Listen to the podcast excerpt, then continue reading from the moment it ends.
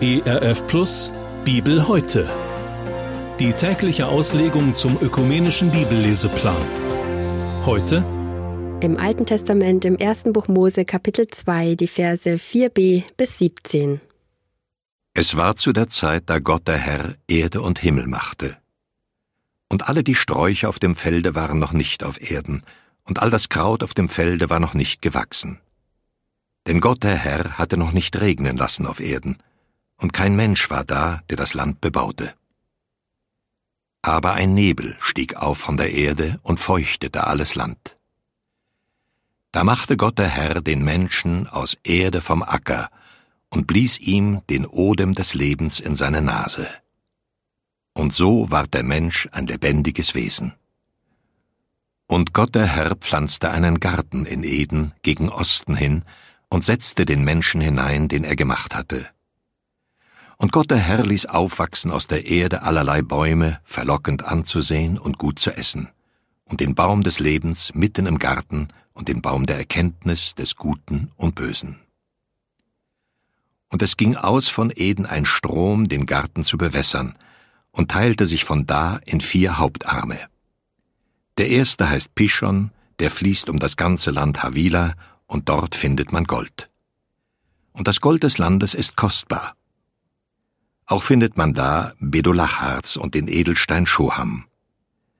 Der zweite Strom heißt Gihon, der fließt um das ganze Land Kusch. Der dritte Strom heißt Tigris, der fließt östlich von Assyrien. Der vierte Strom ist der Euphrat. Und Gott der Herr nahm den Menschen und setzte ihn in den Garten Eden, dass er ihn bebaute und bewahrte. Und Gott der Herr gebot dem Menschen und sprach, Du darfst essen von allen Bäumen im Garten, aber von dem Baum der Erkenntnis des Guten und Bösen sollst du nicht essen.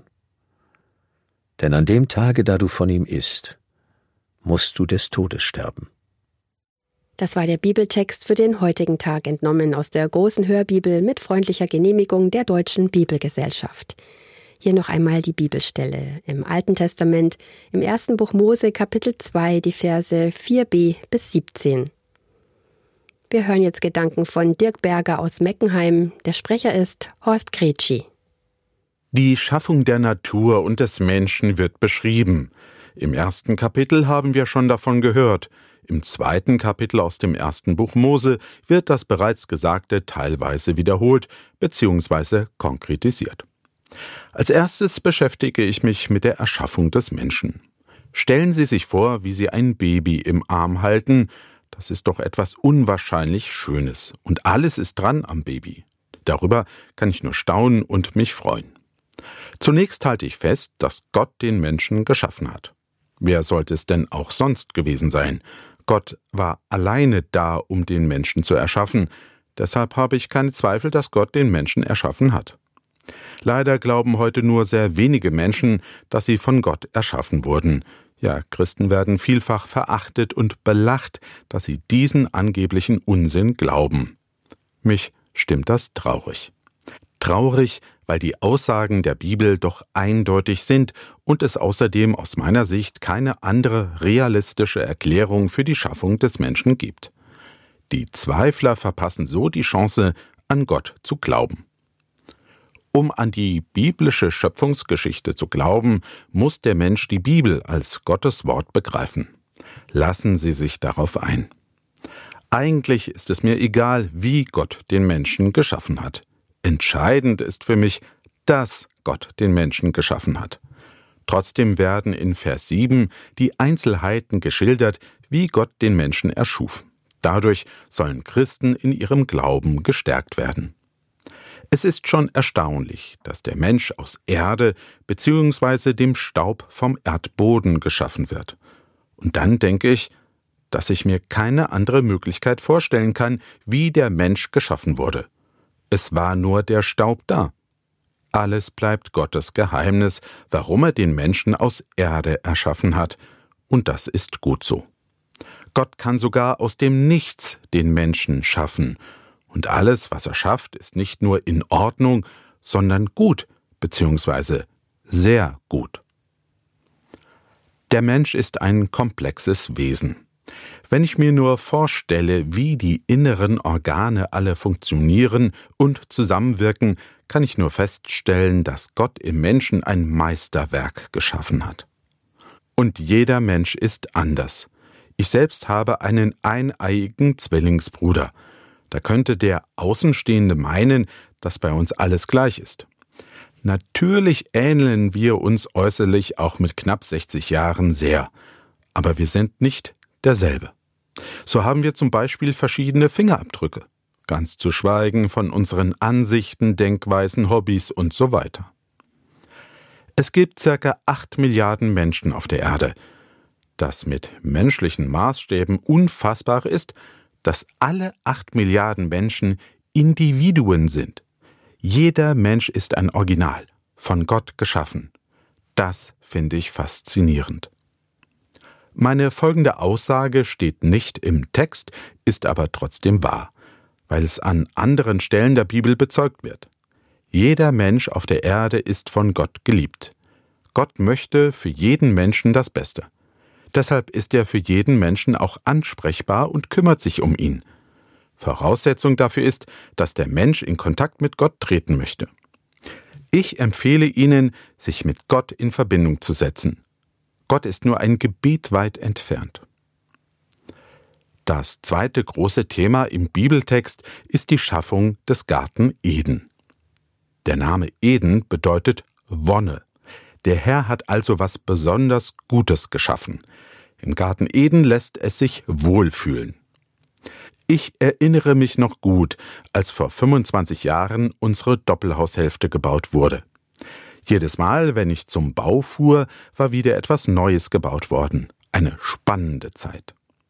Bei Gott geht die Schaffung des Garten Eden ganz schnell. Auf einmal ist der Garten Eden da. Im Text steht, dass Gott einen Garten pflanzte. Darin erkenne ich die Vollmacht Gottes. Er kann alles, weil er eben Gott ist.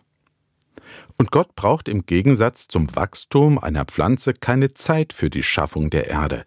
Von jetzt auf gleich ist die Erde erschaffen worden. Heute reden viele Menschen von einem Paradies, wenn sie etwas Schönes meinen. Das Paradies muss etwas unwahrscheinlich Gutes sein, das die menschlichen Vorstellungen übertrifft. Die Schönheit des Garten Edens wird im Text so anschaulich beschrieben. Begehrenswerte Bäume und viel Wasser für die Natur mit ihren Bäumen, Pflanzen und Feldern.